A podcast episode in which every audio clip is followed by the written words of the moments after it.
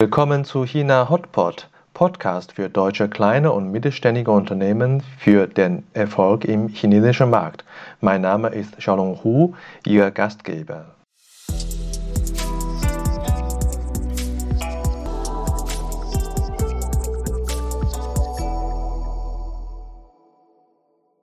Hallo, willkommen zu China Hotpot. Heute Episode 45, Dr. Michaela Heinke. CEO Adler Kliniken in Beijing.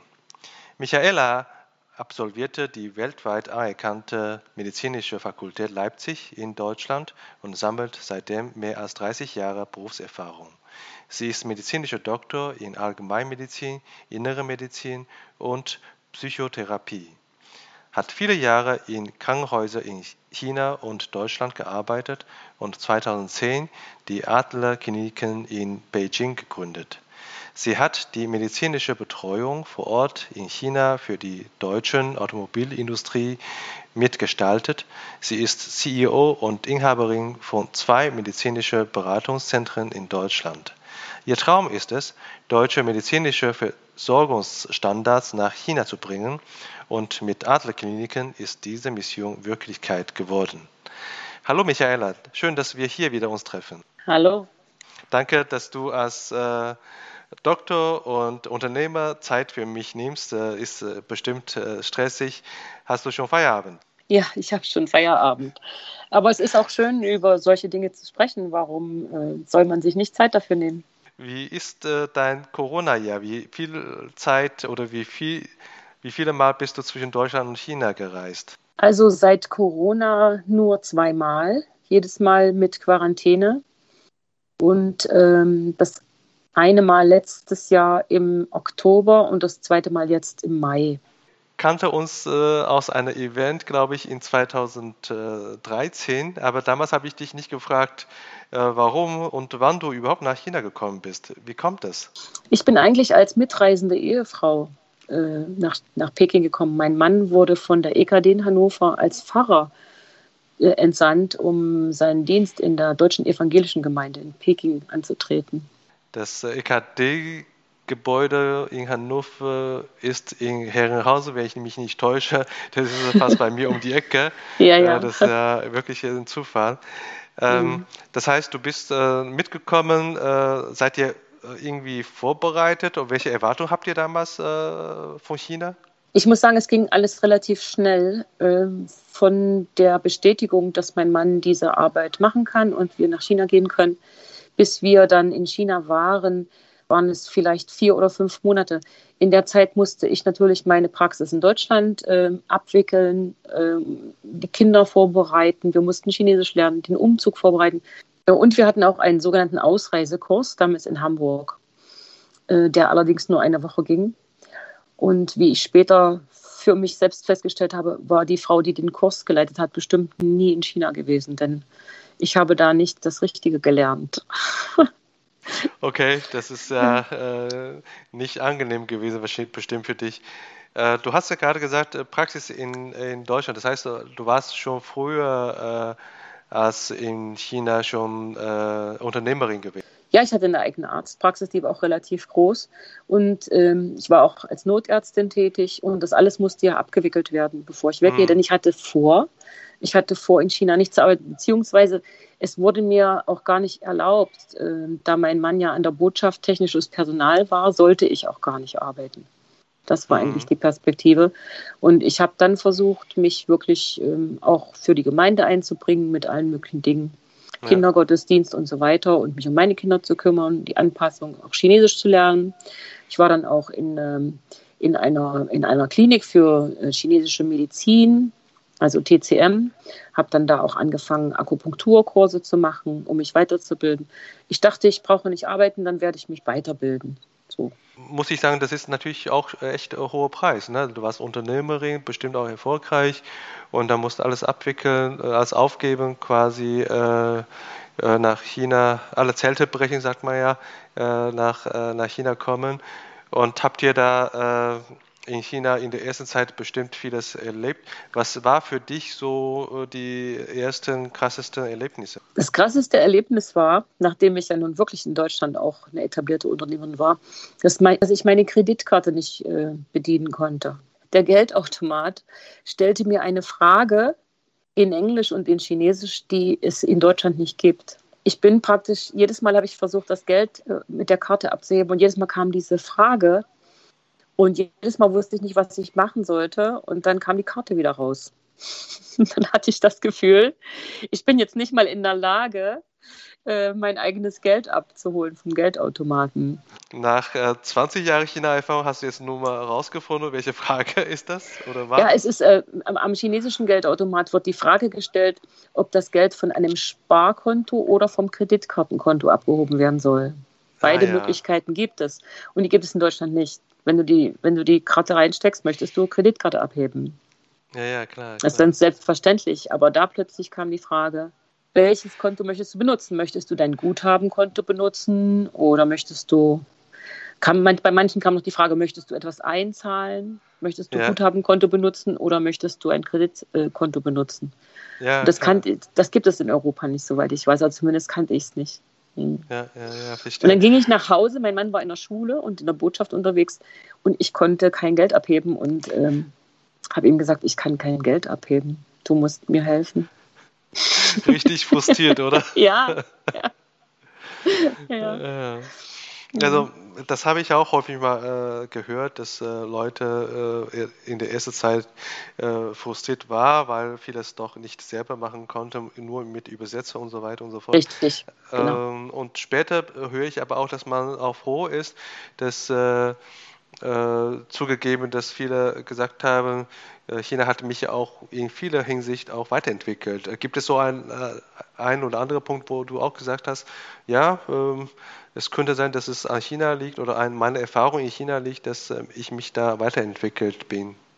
Also 100 Prozent. Also der, der Horizont erweitert sich ja wirklich äh, extrem. Ich würde sagen, ich meine, ich bin jetzt 60 Jahre alt und natürlich entwickelt man sich sowieso im Laufe seines Lebens weiter. Aber ich das denke, sieht man natürlich gar nicht, dass du 60 bist. ja, weil das hört man vielleicht nicht an der Stimme. Ne? Aber ich. Äh, ich, ich denke, ähm, wenn ich in Deutschland geblieben wäre und hätte die chinesische Sprache und Kultur und die chinesischen Menschen nicht kennengelernt, dann hätte ich ein paar entscheidende Dinge nicht gelernt.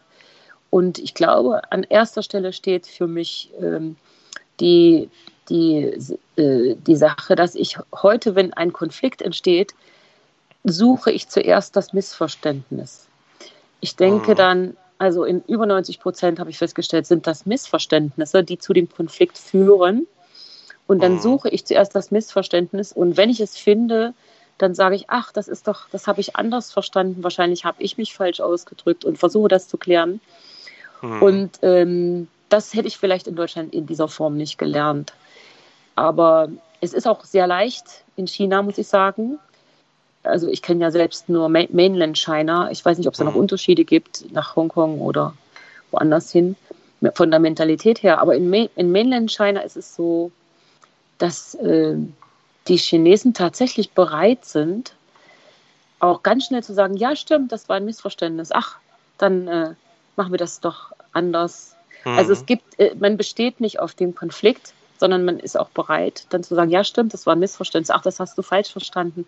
Dann wird mhm. gelächelt, mhm. alle lächeln sich an und sagen Debuti, Buchaite, Migranti, ja. ja, und dann wird es so gemacht. Also ich glaube, das hätte ich in Deutschland nicht gelernt, denn das wird so nicht, so in dieser Art, glaube ich, nicht gemacht in unserer mhm. Kultur.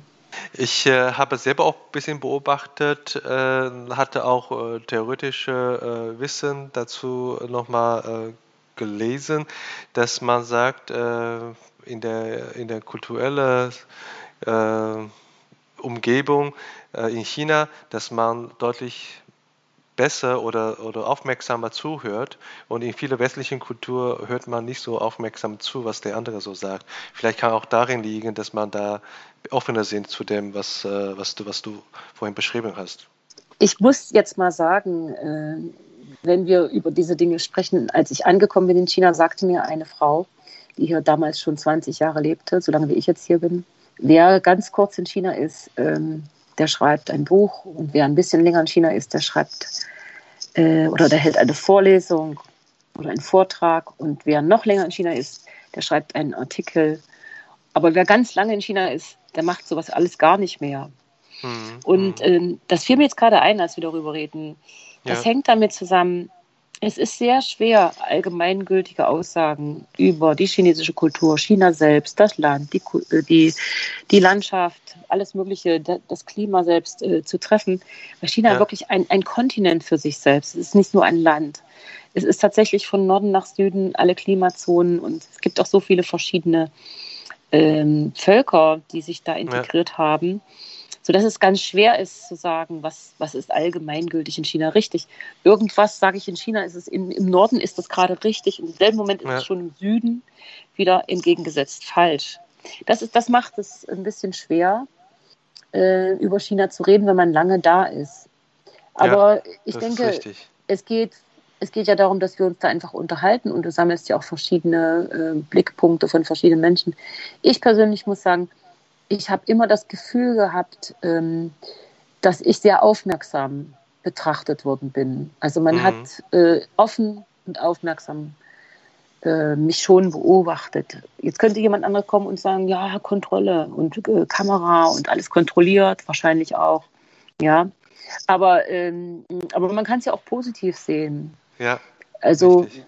ich habe schon oft gehört, auch von Deutschen, die mit kleinen Kindern hergekommen sind. Meine Kinder waren damit auch klein, meine Tochter war vier dass sie sich also sehr sicher fühlen oder gefühlt mhm. haben, weil eben so viel beobachtet wurde.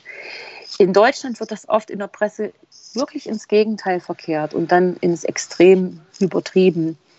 Natürlich war das Haus, in dem wir jetzt gewohnt haben, fast 20 Jahre, wirklich bewacht. Mhm. Aber wie viel Bewachung davon Kontrolle ist oder wie viel davon auch Sicherheit, das ähm, kann ich nicht sagen. Nur vom Gefühl her muss ich sagen, ich wurde nicht mit Kontrolle belästigt. Es hat mich ja. nie äh, an einen Punkt gebracht, wo ich, ich nicht weiter wollte oder wo ich Angst davor hatte.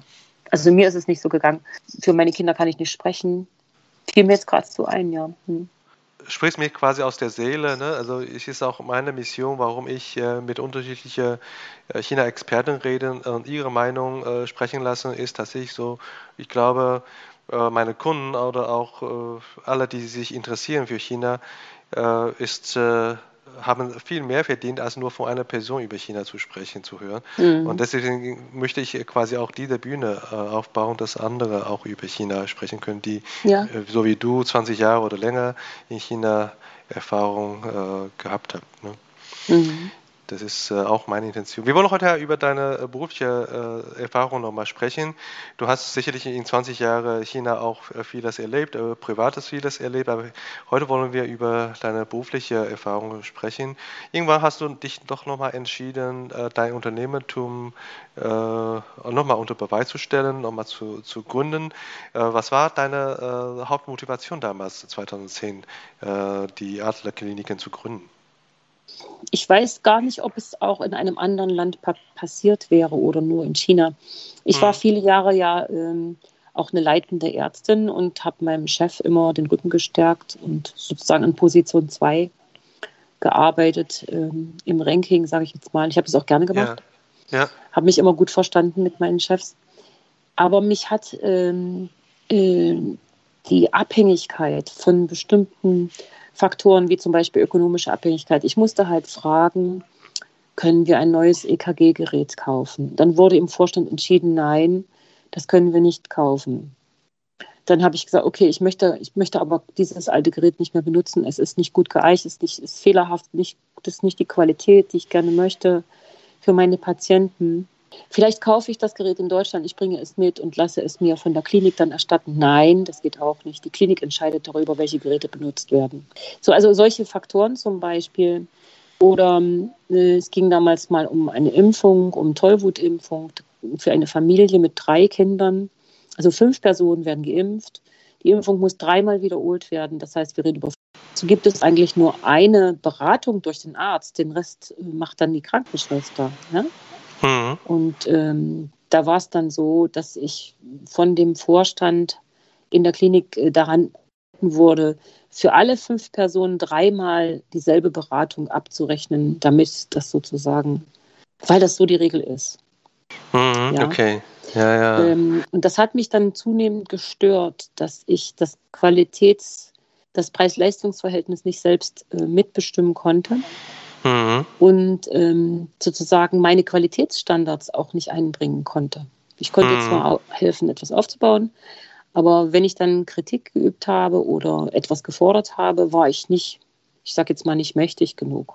Ne? Äh, heißt es, dass du aus Selbstverwirklichung äh, als Motivation äh, das Unternehmen gegründet hast, um äh, deine Gestaltungsmöglichkeit äh, selber zu schaffen? Oder äh, genau. Kann, kann man, genau. Ja, oh, super. Ich, ähm, ich denke, dass ich an einem Punkt war, wo ich ge gewusst habe, dass meine Leistung gut genug ist hm. und dass, ähm, dass ich ein ausreichendes Level erreicht habe, um mir ein Urteil erlauben zu können. Und ja. die die äh, Bedingungen, äh, die Vorlagen haben mir nicht erlaubt, Einfluss zu nehmen. Ja, also ja. weder äh, Einkauf von, von neuen Geräten, innovative Techniken benutzen, neue Kooperationspartner, alles das, wo ich eine Chance gesehen hätte, für den Patienten eine Entwicklung in Gang zu setzen, ihm das Leben leichter zu machen, wurde sozusagen durch die Regeln des, des Unternehmens, das schon bestanden hat, beschränkt. Ja, ja, ja. Und ich glaube, das war der Punkt, ich habe damals gesagt, ich weiß, ich habe zu meinem Mann damals gesagt, ich weiß nicht, ob ich das schaffe. Mhm. Ich bin jetzt 50, ich möchte es auch nicht später versuchen. Ich mhm. glaube, dann ist es zu spät. Ja. Und wenn ich es nicht schaffe, dann habe ich es nicht geschafft, dann habe ich halt versagt vielleicht, aber ich versuche das, denn ich würde mich ärgern, wenn ich es nicht versuche. Ich würde mich ärgern. Ich hatte auch äh, gute Ideen. Es ging dabei auch um Telemedizin, heute redet ja jeder davon. Ja. Aber ähm, damals gab es das noch nicht, ähm, dass ich am Telefon wirklich nach standardisierten Fragen, so wie das jetzt vielleicht auch bei Interviews ist, merke ich gerade, ähm, den Patienten befragt habe am Telefon, ganz standardisiert und herausgearbeitet habe, ähm, was für Symptome es sind. Und da lange gesprochen habe, bevor ich überhaupt hingegangen bin oder hingefahren bin zum Patienten, sodass ich mir schon ein Bild machen konnte und auch schon viel schneller entscheiden konnte, ob er vielleicht doch, äh, doch ins nächstgelegene Krankenhaus schon mal geht, um sich einen Bluttest zu machen, damit wir dann weiterreden, wenn das Ergebnis da ist. Ja, solche Dinge. Das, ähm, das gab es damals noch nicht. Ich habe das damals schon gemacht, weil ich in verschiedenen Städten gleichzeitig gearbeitet habe. In Shenyang für BMW ja. und in, in ähm, Peking für äh, VW und in Fuzhou für Daimler. Das heißt, ich hatte überall dort Patienten und musste ja. die auch betreuen. Und so hat sich das schon entwickelt, dass ich auch vieles online oder telefonisch oder per E-Mail gemacht habe zu einer Zeit, wo es es noch gar nicht gab. Ne? Cool, also ich finde es total gut, weil du bist äh, quasi die, Ärzt, äh, die erste Ärztin, die ich jetzt interviewe, auch gleichzeitig äh, Unternehmerin, also nicht nur der Beruf, sondern auch als äh, Unternehmer äh, in dieser Industrie oder in dieser Branche tätig. Und äh, wenn ich das so ein bisschen zusammenfassen kann, du hast aus der also Selbstverwirklichung dein, dein Unternehmen gegründet und dann hast du auch nochmal gesagt, deine äh, Innovation in den Telemedizinbereich hat dir weitergeholfen. Kann man das so noch ein bisschen äh, beschreiben, wie damals äh, quasi, wenn man das so sagen darf, Arzt ist ja ein anderer Beruf als jeder andere gewerbliche Beruf, aber letztendlich gibt es ja auch einen Markt und du bist neu in, in den Markt reingekommen. Wie, kannst du damals so ein bisschen die Marktsituation beschreiben? Also es war eigentlich so, dass in China es üblich war, das hat sich schon ganz sehr verändert, dass jeder Mensch, der sich krank fühlt, ins Krankenhaus geht und zieht mhm. sich eine Nummer und dann wartet er oder bezahlt er etwas, entweder ein Blutbild oder ein Röntgenbild oder ein Arzt mhm. und dann stellt er sich an. Das heißt, es gab zu dem Zeitpunkt sowas, wie wir das in Deutschland gemacht haben, dass ein Arzt erstmal sich überlegt, welche Diagnose könnte das sein und welche ja. Fachrichtung muss jetzt äh, aktiv werden. Das gab es zu dem Zeitpunkt noch nicht. Und das dann telefonisch zu machen oder auch den Patienten anzuregen, zum Beispiel zu sagen, gehen Sie doch mal jetzt in, in, Ihrer Straße gibt es doch ein Krankenhaus. Sie könnten doch jetzt hingehen und sich ein Blutbild machen und dann rufen Sie mich an und sagen, was ausgekommen ist. Das waren die ersten Schritte, sage ich mal, auf dem Gebiet. Ja. Und diese, dieses Erlebnis mit dem EKG in der Klinik, die das nicht bezahlen wollten, führte dazu, dass ich dann recherchiert habe, und festgestellt habe, gerade in China wurde in Deutschland entwickelt, aber in Amerika verkauft, aber in China produziert ein EKG-Gerät verkauft, das nur so groß war wie heute ein iPhone. Und dass man zwischen beide Handflächen spannen konnte und da hat sich sozusagen ein, wurde ein EKG abgebildet. Es war ein ganz innovatives Gerät. Cool. Und das habe ich dann gekauft für meine Hosentasche sozusagen und bin nach Deutschland geflogen. Und im Flieger ist ein Patient zusammengebrochen und ich habe mit diesem EKG dann das EKG geschrieben und dann kam der Pilot und sagte, was ist denn das? Das habe ich ja noch nie gesehen. dann durfte ich Business Class weiterfliegen, ja. Das sind so die kleinen Ergebnisse. Und das, aber das, das hat mich schon fasziniert. Und das hat aufgrund dieser Profilierung, äh, äh, dass da ja auch eine Nische entstanden war, in die ich gesprungen bin. Also mhm. die Deutschen, die weit verteilt in China sind, die auch ähm, einen Gesprächspartner, einen Arzt, vielleicht einen Hausarzt brauchen, die aber schwer zu erreichen sind, weil sie so weit auseinander sind. Das war ja auch oder ist ja auch eine Nische, in die ich da gesprungen bin, denn ich kann ja kein Krankenhaus bauen oder ähm, ja. sowas alles. Ich bin ja nur eine einzelne ja, Person. Ne? Aber das war schon sehr interessant und die Innovation geht natürlich genau auf dem Gebiet weiter. Ich habe gerade heute mit einer Person gesprochen aus Chengdu, Chengdu. Und der wird morgen vorbeikommen und mir einen Ultraschall ähm, Probe, das heißt, es ist dieser Schallkopf äh, bringen, den, der an mein iPhone angeschlossen wird, mit dem ich dann Ultraschall machen kann. Also ja, cool. man braucht keine Maschine mehr, die so groß ist wie ein Fernseher früher, sondern man hat nur noch einen kleinen Stift in der Hand. Und damit macht man in Zukunft Ultraschall. Weil man ja sowieso einen Bildschirm in der Hand, in der Hosentasche Weil man sowieso einen Bildschirm in der Hand hat, genau, einen leistungsfähigen ja, ja. Ähm, Bildschirm, eine große Grafikkarte drin und äh, viel Datenspeicher. Und dann braucht man nur noch sozusagen das Ultraschallaufnahmegerät, vielleicht so groß wie ja. eine halbe Zigarettenschachtel. Ich glaube, viele Interessierte äh, jetzt äh, suchen sich schon äh, das Bild im Internet und wollen dann bestellen, äh, wenn man das hört. ich schaue mal morgen, was er mir da bringt. Aber das, das finde ich schon toll, dass es das alles gibt. Wir müssen uns versuchen, ähm, alle innovativ nach vorne zu bewegen. Das ist schön, dass du äh, das äh, sagst. Äh, wenn wir aber noch ein bisschen noch in deiner Gründungsphase äh, bleiben können. Ähm, du als Unternehmerin in der ersten Phase ist es ja rückblickend, ist als ob man da alles ganz normal geplant hätte. Aber ich denke mal, wenn man im Vorwärtsgang ist, dann weiß es ja nicht, was der nächste Schritt ist. Ist bestimmt sehr spannend. Und was war damals deine Hauptaufgabe oder dein, deine Haupttätigkeit in den ersten ein, zwei Jahren? Ich muss dazu sagen, ich hatte gar keine Ahnung, wie das geht. Ich musste okay. mir tatsächlich. Äh, Aber dafür hast du gut gemacht. ich habe immer gesagt, ich komme von der Doktorschule, ich weiß gar nicht, wie das geht. Und ich habe natürlich mir ähm, eine Anwältin gesucht und ein guter Freund, ein deutscher guter Freund, hat mir geholfen, die Gründung erstmal zu machen. Ich bin auch einmal fehlgelaufen. Ich habe erst ein Unternehmen in Singapur gegründet, ja. das ich dann wieder verkauft habe, als ich gemerkt habe, das geht in China gar nicht so. Ja, und äh, die Hauptsache war natürlich, ich, äh, ich habe wirklich viel Beratung gebraucht und habe mich ständig auch erkundigt, äh, welche Regeln überhaupt in China dazu vorliegen.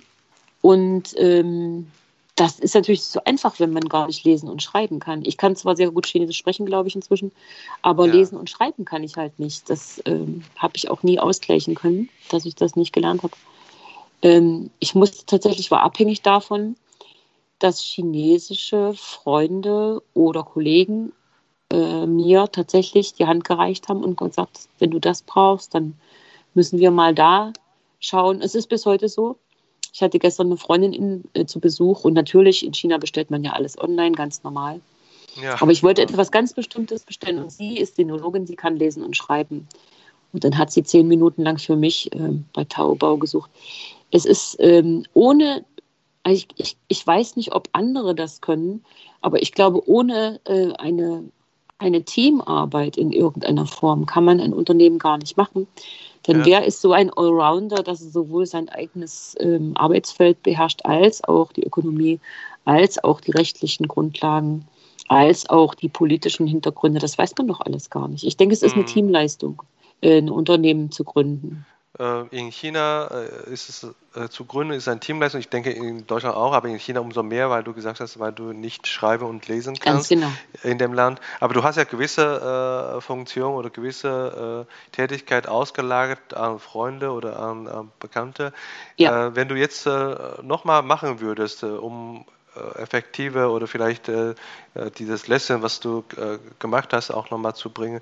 Würdest du äh, weiterhin so machen oder würdest du bestimmte Tätigkeit sagen, ich, da source ich konsequent aus oder da stelle ich konsequent jemanden ein oder früher ich stelle jemanden als jetzt, als ich jetzt früher gemacht hat, hatte oder was, was hättest du vielleicht heute anders gemacht? Also da habe ich eine ganz klare Antwort dazu. Ähm, äh, ich hatte eine ganz bestimmte Vorstellung davon, wo Adlerkliniken sein soll und äh, wie, ich, wie ich sozusagen in dieser Praxis arbeite. Also bis dahin, dass ich mir vorgestellt habe, wie das Auto aussehen muss. Dass ich hatte damals zwei chinesische Ärzte, die mit mir befreundet sind, auch immer noch. Und die haben gesagt, sie würden gerne mit mir zusammen das machen. Ja. Sie, bieten, sie bieten mir an, dass wir alle gemeinsam das machen. Ja. Aber sie wollten nicht in diesem äh, Diplomatik-Compound bleiben und sie wollten auch nicht so eine große Praxis. Und bei der Frage mit dem Auto haben sie so mit den Schultern gezuckt und haben gesagt, naja, vielleicht später. Mhm. Ähm, und ich hatte das Gefühl, dass ich wieder an so einem Punkt bin, wo mir die Gestaltungsmöglichkeiten aus der Hand genommen werden ja. und habe das nicht gemacht. Ich habe das nicht gemacht. Ich habe gesagt, nein, ich will es doch alleine machen. Ja, ja, ja. Ähm, nach Jahren muss ich sagen, alles, was die beiden gesagt haben, ist genauso gekommen. Es war viel günstiger, nicht da zu bleiben. Es war viel günstiger, es äh, im chinesischen Bereich zu machen. Und äh, das Auto, das ich damals fahren wollte, gefällt mir auch heute nicht mehr. Aber ich, ich hatte das Vertrauen äh, nicht ja. Ich hatte das Gefühl, wenn ich dem anderen Macht überlasse, vielleicht äh, benutzt er sie auch, um alles selbst so zu machen, wie er es machen will. Ja. Ich glaube, an der Stelle würde ich heute anders handeln. Ich würde noch mit viel mehr Risiko und mit viel mehr Vertrauen reingehen als damals. Das hast du wunderbar gesagt. Das hat mich nur Zeit gekostet. Ja. Also ich hätte das Risiko viel größer gestalten können. Ja, ja, ja, verstehe wie war, ne? Also Risiko und auf anderer Seite äh, Ergebnis, das geht immer äh, Hand in Hand. Ähm, das ist äh, die Wahrheit, äh, die wir alle wissen, aber wenn man das so selber vor einer Entscheidung steht, ist nicht leichter, diese Entscheidung so zu treffen. Ich denke, dass wir alle Angst haben, oder ich, ich zumindest hatte Angst, wenn ich mich schon aus so einem System wie einem Kliniksystem herauslöse und alleine weitermache, dass man wieder unter andere Räder äh, gerät. Also so ja. vom Regen in die Traufe. Und ähm, die, die Situation ist neu. Äh, du kennst die anderen nicht, mit denen du dann zu tun hast. Und äh, ja. du bist selber auch aus der, einer Struktur, die du gut kennst, herausgetreten und betrittst ein Zimmer, das ist wie ein dunkles Zimmer, wo du nicht weißt, wo die Fenster sind und wo der Lichtschalter ist. Du stehst ja. erstmal da. Ähm, also ich glaube, dass ich schon ziemlich mutig war. Meine Tochter sagte mal zu mir, du bist die mutigste Frau, die ich kenne. Das fand ich ganz toll. Das hat mich sehr berührt an dem Tag, weil äh, da ging es mir auch gerade gar nicht so gut. Ja. Ähm, aber ich denke mal, ich hätte noch mutiger sein können. Also wenn ich gefragt würde, was würdest du anders machen, wenn du nochmal anfängst, würde ich sagen, ich würde noch mehr draufhauen. Einfach noch mehr. Noch mehr einfach riskieren. Ja, also nur mit der handgezogen, äh, äh, angezogene Handbremse hast du jetzt schon ein Unternehmen aufgebaut, äh, was äh, fast schon mittelständig äh, ist. Und mhm. Äh, wenn ich jetzt nochmal zurückkommen würde auf das Thema China und, und Deutschland. Ne? Du hast ja früher auch als leitende äh, Person in Kliniken in Deutschland gearbeitet und jetzt in China als Unternehmerin, äh, als äh, KMU-Unternehmerin. wie würdest du das beschreiben? Dasselbe Geschäft oder derselbe Beruf in China und in Deutschland. Was ist einfacher, was ist schwieriger für die deutschen Unternehmer in der Branche? Ich glaube, dass ein deutscher Unternehmer sich tatsächlich ich, ich sag jetzt mal, ich, ich begebe mich mal auf Glatteis, in der chinesischen Mentalität nicht so auskennt. Zumindest nicht am Anfang. Also ich sag jetzt mal, das Thema Vertrauen äh, in die chinesische Umgebung, in das chinesische Volk, in das System, was es hier gibt, ist ja nicht einfach. Es ist ja ein bisschen äh, belastet. Und äh, dann ist die Mentalität sehr, sehr anders. Also die chinesische Mentalität ist der deutschen an manchen Stellen nahe, aber an anderen Stellen wieder sehr fern. Ich glaube, dass es für einen echten deutschen Unternehmer, der in Deutschland schon aktiv war, der China noch nicht kennengelernt hat, sondern nur hierher kommt, um ein Unternehmen zu machen und zum Erfolg zu bringen, mhm. ähm, wenn der sich nicht mit der Kultur auseinandersetzt und mit diesen Menschen hier und wenn der kein Vertrauen aufbaut, dann läuft er gegen eine Wand. Das würde ich mir schon vorstellen. Denn es ist nicht selbstverständlich, dass er das eins zu eins umsetzen kann, was er aus Deutschland mitbringt. Hast du selber das Gefühl, dass du so langsam äh, weißt, wie die Chinesen so ticken? Also die Chinesen gibt es ja erstmal gar nicht, haben wir vorhin schon genau, gesagt. Das ist einfach, schon geklärt. ist einfach äh, bei 1, wie viel haben wir? 1,3 Milliarden, weiß doch auch keiner, wie viele es sind. Das kann man, glaube ich, nicht so sagen. Aber ich glaube, dass ich, dass ich dadurch, dass ich die Sprache ganz gut beherrsche und auch ähm, ins Gesicht schaue oder wie, wie der Chinese sagt, auch ins Herz schaue, das mhm. machen die ja bei mir auch, dass ich dann äh, doch ein gutes Gefühl dafür entwickeln kann, äh, wem ich gegenüberstehe und so ein bisschen verstehe, wie je, zumindest der, der mir gegenübersteht, tickt. Ja, was, mhm. das für eine, was das für eine Nummer ist. Nun geht es mir so, dass ich gerne mit Chinesen zusammen bin. Also ist, ich weiß nicht, ob das die alte Freundin von damals, die sagte damals, äh, es gibt Menschen, die sind, das weißt du sofort, ob du in China äh, bleiben kannst oder nicht. Das weißt du spätestens nach drei Tagen. Wenn du das nach drei Tagen nicht weißt, dann gehst du wieder. Ja, das, ähm, das ist schon eine Gefühlssache, ob man äh, offen ist für diese Mentalität und auch selber bereit ist, ein Stück aus seiner herauszutreten und da vermitteln zu sein. Das können vielleicht nicht alle. Auf jeden Fall ja. muss sich jeder, der hier ein Unternehmen gründet und einfach aus Deutschland kommt, ich habe Erfolg in Deutschland, jetzt gehe ich einfach nach China und erweitere mein Unternehmen, der muss sich darauf gefasst machen, äh, dass er was ganz Neues erlebt. Also das hat er noch nicht erlebt. Das ist wirklich anders, sehr viel anders. Und dann hast du ja dein Geschäft noch erweitert aus China heraus und auch in Deutschland. Kannst du davon noch ein bisschen erzählen? Ja, also in Corona-Zeiten war es ja nun wirklich angebracht, dass die Patienten nicht mehr zum, zur Praxis kommen, sondern ich habe dann angefangen, meine Patienten täglich anzurufen und hm. zu fragen, und besonders die alten Damen, die im Pflegeheim sind und so oder in, in, im betreuten Wohnen. Den habe ich dann beigebracht, dass ich sie täglich anrufe und sie frage, was sie brauchen, wie es ihnen geht und so weiter und so fort. Es ist einfach dann doch auch ein telemedizinischer Bereich entstanden in der Praxis ja. Und hast wieder gesagt, Sie brauchen nicht rüberkommen, ich schicke Ihnen das Rezept durch die Apotheke zu. Also ja, das ist cool. praktisch die, die, ähm, die Digitalisierung, die in China schon erfolgreich war, die jetzt in Deutschland nachgeholt wurde, sage ich mal, durch diese Corona-Krise, ähm, äh, wurde dann jetzt erstmal wahr. Ne? Also jetzt, ich habe dann, ich habe oft äh, einem Patienten erklärt, wie er sein sein, äh, sein Handy bedient und wie er mit mir mit Bild telefonieren kann, zum Beispiel, wenn er mich sehen ja. möchte.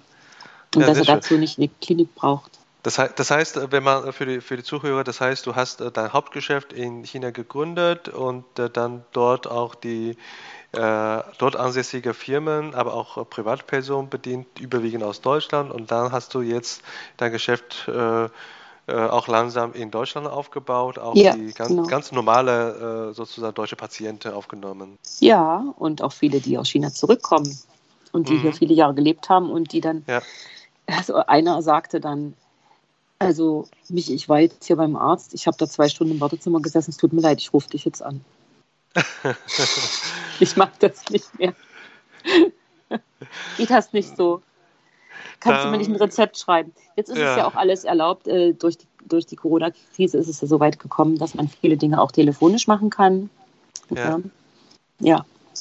Geht es mir ähnlich. Ne? Man ist schon an einen bestimmten Service äh, gewohnt, gewöhnt, wenn man in China genau. gewöhnt ist. Und dann äh, später wollte man das nicht andere nicht mehr akzeptieren. Ne? Ja, es ist wie ein Rückschritt, wenn man dann für die Blutdrucktabletten zwei Stunden im Wartezimmer sitzen muss. Genau, genau. Obwohl man einen Termin hat, ne? Obwohl man einen Termin hat und obwohl man das dem Arzt ja auch einfach per E-Mail schreiben könnte. Genau, genau. Das, das kann ich total gut nachvollziehen. Und äh, äh, jetzt bist du nach wie vor zwischen zwei Standorten. Äh, wie, wie, wie, gestaltest du überhaupt äh, deinen dein Geschäftsalltag? Wie, wie sieht das da aus? Wo bist du zu Hause? Also es geht, es geht natürlich nicht, ohne dass ähm, andere Ärzte mitarbeiten. Gott sei Dank ja. habe ich da auch äh, genügend Leute, die helfen ja. weil man kann ja nicht überall sein. Aber es gibt auch eine Logistik. Ähm, zum Beispiel, wenn heute in der, in der Arztpraxis in Deutschland ein Rezept geschrieben wird, das wird natürlich dokumentiert und ich sehe das auch alles. Mhm. Ähm, mhm. auch mein Vertreter, wenn der das Rezept schreibt, ich sehe, was er schreibt. Das ist natürlich, äh, äh hat was mit, mit unseren IT-Systemen zu tun, ähm, dass man da die Kontrolle behalten muss, was wo geschieht. Ich, ich sage jetzt mal, man kann natürlich nicht in allen Orten gleichzeitig sein, aber heute ist doch elektronisch schon sehr viel möglich. Also ich habe heute eine Patientin betreut, die in einem Krankenhaus hier in Peking ähm, operiert wurde. Und ich habe sozusagen den Film gesehen während der Operation, was die mhm. Chirurgin gemacht hat, obwohl ich gar nicht dort war. Ich saß sozusagen mhm. nur ganz anders. Da entwickelt sich viele, auch deutlich genau. weiter. Ne? Mhm. Ähm, mein Alltag sieht inzwischen so aus, dass ich mich sehr, sehr auf ähm, Leistungstätigkeit, auf Strategie, auf Veränderungen, Neuaufbau, Lizenzen und solche Dinge mhm. konzentrieren muss, ist es schon weniger medizinisch geworden. Ähm, ich arbeite auch weniger, das habe ich meinem Sohn zu verdanken. Mein Sohn mhm. hat auch lange in China gearbeitet mit mir mhm. und auch hier studiert. Und ähm, er hat auch dafür gesorgt, dass ich weniger arbeite, um sozusagen die Energie, die da noch bleibt, wirklich in das Unternehmen zu stecken er hat auch viel Strategie entwickelt und hat dann gesagt, du musst jetzt nicht mehr jeden Tag ähm, sozusagen den Praxisalltag gestalten, dafür gibt es einen anderen Arzt, aber du musst dafür sorgen, ja. dass die Qualitätsstandards gehalten werden und ja, ja. das beobachten, wohin geht die Entwicklung, wie entwickelt sich dieser Arzt, den wir eingestellt haben, braucht der Unterstützung.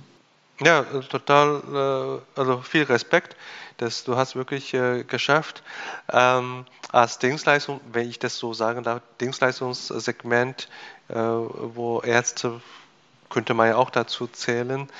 Ähm, eine spannende Frage ist, äh, konntest du in dem Marktsegment chinesische Kunden eindringen, also sowohl B2B-Kunden, also chinesische Unternehmen, als aber auch äh, die chinesische Patienten, also Privatpatienten. Ist es oder ist es für dich quasi wie die deutsche Patienten zu behandeln?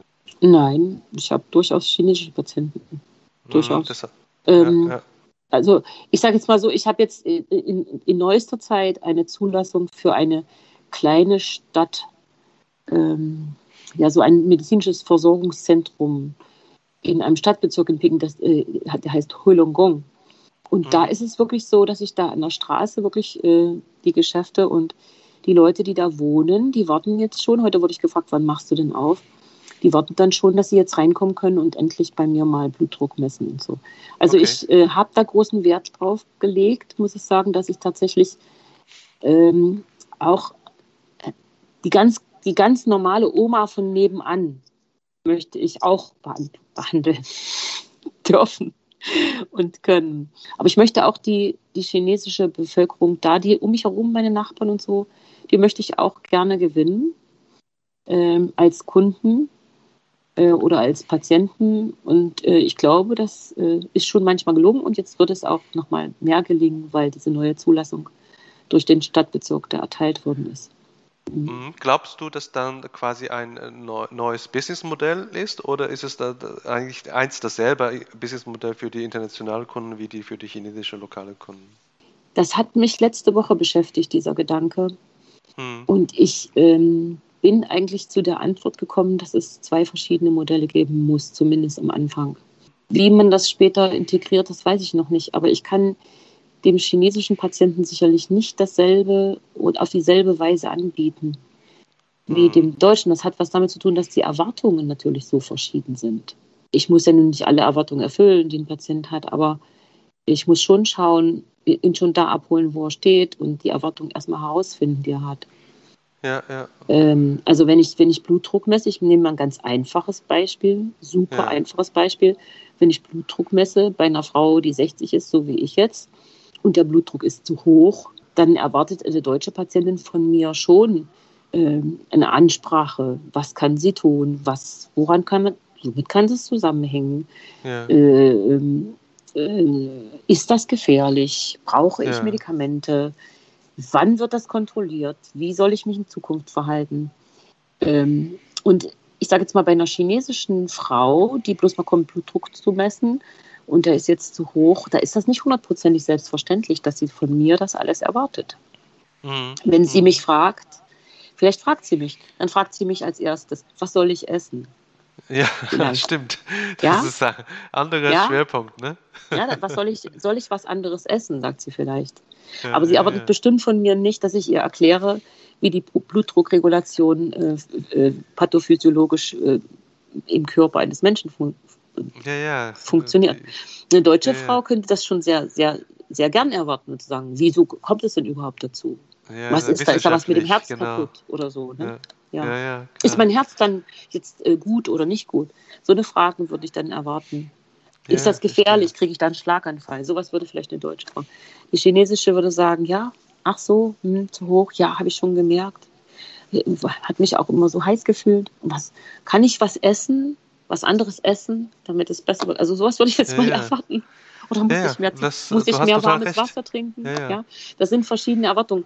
Insofern denke ich, letzte Woche hat mich das wirklich beschäftigt, dass es tatsächlich zwei verschiedene Angebote geben muss, die man, wo man schon scha schauen muss, äh, wo derjenige steht und was, was, äh, welche Erwartungen werden müssen oder sollten erfüllt werden. Ich sag mal, eine gewagte These, also dass man aus Adlerkliniken auch noch eine Panda-Kliniken äh, entstehen kann. Also Adler heißt ja, in meinem chinesischen Namen steckt der Name Adele drin. Ah, und das ist ist eine es- weise Frau, die im Wald gelebt hat. Eine Kräuterfrau. ah, okay, Wenn man hat, die Legende kennt. das ist, äh, hat nicht mit Deutschland zu tun. Äh, Nein, Der sehr übersetzte Name hat tatsächlich was mit einer chinesischen Legende zu tun. Dass eine Frau, die Kräuter kochen konnte, im Wald gelebt hat. Und hat die Leute. Das ist ein sehr schöne, schönes Bild. ja, In Deutschland ähm, sagt man dazu Hexe. Okay, das ist, ah, das ist schöner, äh, muss ich zugeben. Ähm, wie sind die Wettbewerbe, die chinesische Kliniken und auch vielleicht äh, zum Beispiel auch Hongkong, Hongkonese oder, oder Singapurianer, die sicherlich auch in dem Gebiet in China tätig sind, sind die etwas anders aufgestellt? Ich denke ja. Also zumindest die von Hongkong und Singapur kommen, die, die sind schon, ich, ich, ich benutze jetzt mal das Wort sehr kapitalistisch geprägt. Mhm. Die kommen also mit einem Investment rein und Ja. sagen, okay, das, äh, das wird jetzt hier alles renoviert, neu gebaut, alles neue äh, Geräte. Wir machen das super schick. Also es gibt eine Klinik in Peking, da steht zum Beispiel ein Flügel im Foyer, wo ein Pianist spielt. Also völlig, Oh, ja, ja. Ähm, als ich das das erste Mal gesehen habe, habe ich gedacht, was hat das jetzt noch mit Medizin zu tun? Und dann erwarten Sie natürlich, dass für diese Umgebungstemperatur, die jetzt erreicht wurde, auch entsprechende Preise aufgerufen werden können und dass man jetzt ausländische Ärzte vielleicht bekommt, die da arbeiten, die man dann entsprechend Arbeit lässt und damit Geld verdient. Also so empfinde ich das. In den chinesischen Kliniken, wie zum Beispiel UI Hospital oder POMC und so, geht es natürlich um was ganz anderes. Da geht es wirklich A, um, um Wissenschaft und Lehre, aber auch um die Grundversorgung der, der vielen, vielen Menschen, die hier leben. Und ähm, da wird sozu- sozusagen versucht, die grundsätzlichen Dinge aufzubauen, die ich brauche, um eine, um eine ausreichende Qualität von medizinischer Versorgung zu erreichen. Da geht es Mhm. nicht um Luxus, nee, sondern in nee, erster stimmt. Linie um, um ähm, ich würde sogar sagen, ja, um medizinische Kenntnisse. Ich will, ich, ich, ich habe fast das Gefühl, wenn ich es ausspreche, ist es zu idealistisch, das Bild, das ich male. Aber ich glaube, im Prinzip ist es so gemeint. Und die Spanne, die sich dazwischen aufspannt, ob ich jetzt in eine Privatklinik gehe, wo ich ganz viel Geld dafür bezahle, dass ich überhaupt die, durch die Tür treten kann. Und dann kommt ein Arzt und der ist wahrscheinlich, war vielleicht mal im Ausland oder ist selber Ausländer. Der behandelt mich für den zehnfachen Preis. Äh, Oder ob ich in eine Universitätsklinik gehe ähm, und mich für 300 Quai mit äh, dem Oberarzt unterhalte, der eigentlich aber auch schon Professor in Harvard war. Ne? Mhm. Da, da spielt sich doch eine ganze Menge ab, zumindest in Peking. Ja, ja. Ähm, je nachdem, ob das Konzept dazu dienen soll, Geld zu verdienen oder ob das Konzept dazu dienen soll, die Versorgung der Menschen zu verbessern. Jetzt kann man natürlich fragen, wo ord- ordne ich mich selber ein? Ich habe auch mal gedacht, ich könnte es billiger hinbekommen. Mhm. Aber natürlich muss auch ich mich an die Marktpreise anpassen, vor allen Dingen deshalb, weil auch meine Ärzte teilweise aus Deutschland kommen und hier aus, äh, als Expat leben oder ja. entsprechende Wohnungen haben müssen äh, oder viele, viele andere Dinge, unsere Dienstreisen viel kosten oder unsere Beschaffung. Ich, ich hoffe, dass es doch so geblieben ist, dass die äh, Verbesserung der Qualität der Versorgung äh, noch Oberhand behalten hat. Zumindest bei mir hoffe ich das. Und ich hoffe, dass ähm, die Patienten das auch wissen, dass wir eigentlich alles, was wir aufwenden, dazu versuchen aufzuwenden, ihnen das Leben in China leichter zu machen und eine medizinische Versorgung zu ermöglichen, die sie wahrscheinlich auch in dieser Form in Deutschland gehabt hätten, wenn sie da wären. Also ja. ich weiß, dass ganz viele Patienten das wissen, mir das auch manchmal sagen, dass sie froh sind, dass es so ein Projekt gibt oder so eine, so, so eine Klinik gibt. Es geht ja zum Beispiel ganz einfach um deutsche Dokumente. Wir haben Kinder, die werden in China geboren und ähm, jedes Kind in Deutschland hat natürlich, also die, die, Eltern des Kindes haben die Verpflichtung, es zu Gesundheitsuntersuchungen hinzubringen mhm. und diese Untersuchungen machen zu lassen, abstempeln zu lassen und sozusagen bestimmte Regeln einzuhalten, die Entwicklung zu beobachten, mhm. ähm, frühzeitige Diagnosen, äh, Früherkennung möglich zu machen, um frühzeitig äh, Fehlentwicklungen auszuschließen und so. Wenn so ein Kind natürlich in, in Peking geboren wird, es hat dann kein gelbes Heft, wie man in Deutschland sagt. Mm, ja, es hat vielleicht auch mm. gar keinen äh, äh WHO-Impfausweis. Es, es wächst dann hier heran, wird drei Jahre alt, dann gehen die Eltern zurück nach Wolfsburg oder München und ähm, dann wird die Mutter gefragt, wo ist denn das gelbe Heft? Und dann Tja, wo ist das gelbe Heft? Ich hatte gerade heute, heute so eine Mutter hier, die hat ein gelbes Heft, das ist aber nicht richtig ausgefüllt. Alleine schon das ist, ähm, ist tatsächlich eine wichtige Aufgabe, so, so, so profan das klingen mag. Sicher ist es auch eine tolle Aufgabe, als Arzt äh, Knochenmark zu transplantieren oder als leitender Notarzt im Hubschrauber zu sitzen. Aber die, die Aufgabe, ähm, so eine kleine Familie zu begleiten und wieder sicher und gut nach Deutschland ähm, mit zurückzubringen, sodass sie dann das Heft aufmachen und sagen, ich habe alle Untersuchungen machen können in China. Ich habe das alles geschafft. Ich hatte da eine Begleitung. Das finde ich auch eine gute Aufgabe. Absolut, absolut. Da kommen wir ja schon fast zu der äh, Vorstellung von dir damals, als ich das gesagt habe, äh, die Mission, äh, deutsche äh, medizinische Versorgungsstandards genau. nach China zu bringen, ja. Äh, hast du äh, als Wirklichkeit geschafft. Das finde ich total toll. Und das bringt mir eigentlich zu meiner Abschlussfrage in der beruflichen Teil. Äh, was willst du äh, Adler Kliniken in fünf Jahren sehen? Also ich glaube, dass es inzwischen in den Strukturen, die wir in Adler Kliniken haben, sei das jetzt mein Sohn oder meine Tochter oder auch andere junge Leute, die wir unterstützen schon im Studium. Es gibt nämlich eine Gruppe, die nennt sich die Weißen Adler. Das sind Studenten. Mhm die wir mhm. unterstützen, dass sich in dieser Gruppe von jungen Leuten so viel innovative Kraft befindet, dass ich vielleicht in fünf Jahren äh, nur noch als Gast eingeladen bin. Aber ähm, ich denke, die werden die neuesten Erleichterungen, die uns die Technik bringt, weiter in die Medizin einbeziehen und in das Konzept mit einbeziehen, das ich hier gegründet habe und werden ihre Kreativität einbringen. Und also ich freue mich drauf. Ich glaube aber, dass ich, äh, dass ich da wirklich nur noch ein, äh, ein fröhlicher Betrachter sein werde. Ich glaube, die übernehmen das, die nehmen das in die Hand. Ja, das wäre natürlich sehr früh als Unternehmerin. Tja, was das heißt, es, es kann, die meisten für meisten ist es auch zu spät. Ne? Wenn man 65 ist, ist es auch gut. Ne? Wenn man 70 ist, vielleicht auch schon zu spät. Ne? Die Flexibilität ja. zu haben, das Neue anzuerkennen. Also ich möchte zum Beispiel innovative Formen der Medizin gerne weiter ähm, mittragen. Es gibt Projekte, wo es um die Messung von Magnetfeldern geht, zur Diagnostik. Es gibt Projekte, wo Muskelstimulation äh, eine Rolle spielt, die ganz neu sind. Es gibt natürlich neue Diagnostikmöglichkeiten. Ich habe gerade erzählt von dem Ultraschall-Untersuchungskopf, den man an sein Handy anschließt. Äh, wie weit kann man die Dinge nutzen? Wie kann man die auch vielleicht in der Telemedizin nutzen? Kann man zum Beispiel so einen Ultraschallkopf, ähm, so wie eine, so wie diese ähm, Wiederbelebungsmaschine, sage ich jetzt mal, mhm. um es nicht, um es nicht zu kompliziert werden zu lassen. Auf dem Flughafen hängt so ein Ding, wo man, wenn einer ein Herzstill hat, kann man das ansetzen. Da wird ja sozusagen ja, ja. Der, Herzschlag wiederhergestellt. Vielleicht kann man auch Auf in Fußballspielplatz. Auf dem Fußball oder, oder in, in einem Foyer von einem Hotel kann man vielleicht einen Schrank haben und da hängt dann so eine Ultraschall-Untersuchungskopf drin. Und dann rufst du den mhm. Arzt an und sagst, mir tut der Bauch weh und dann hältst du das da drauf und sagst, ja, du hast ja einen Gallenstein. Ich weiß nicht, das mhm. sind natürlich, das sind Visionen. Aber, aber wir wissen nicht, wohin wir kommen. Ich hoffe, dass es sehr innovativ sein wird und bleiben wird. Das finde ich sehr spannend. Ich möchte den jungen Leuten viel Raum lassen, die unterstützen, dass sie da reingehen können, ihre Fantasien ausführen können, auch wenn das vielleicht mal schief geht. Ja, und ich möchte da eigentlich nur noch als im Hintergrund meine Erfahrung anbringen und zuschauen, wie, wie der Adler seine Flügel ausbreitet.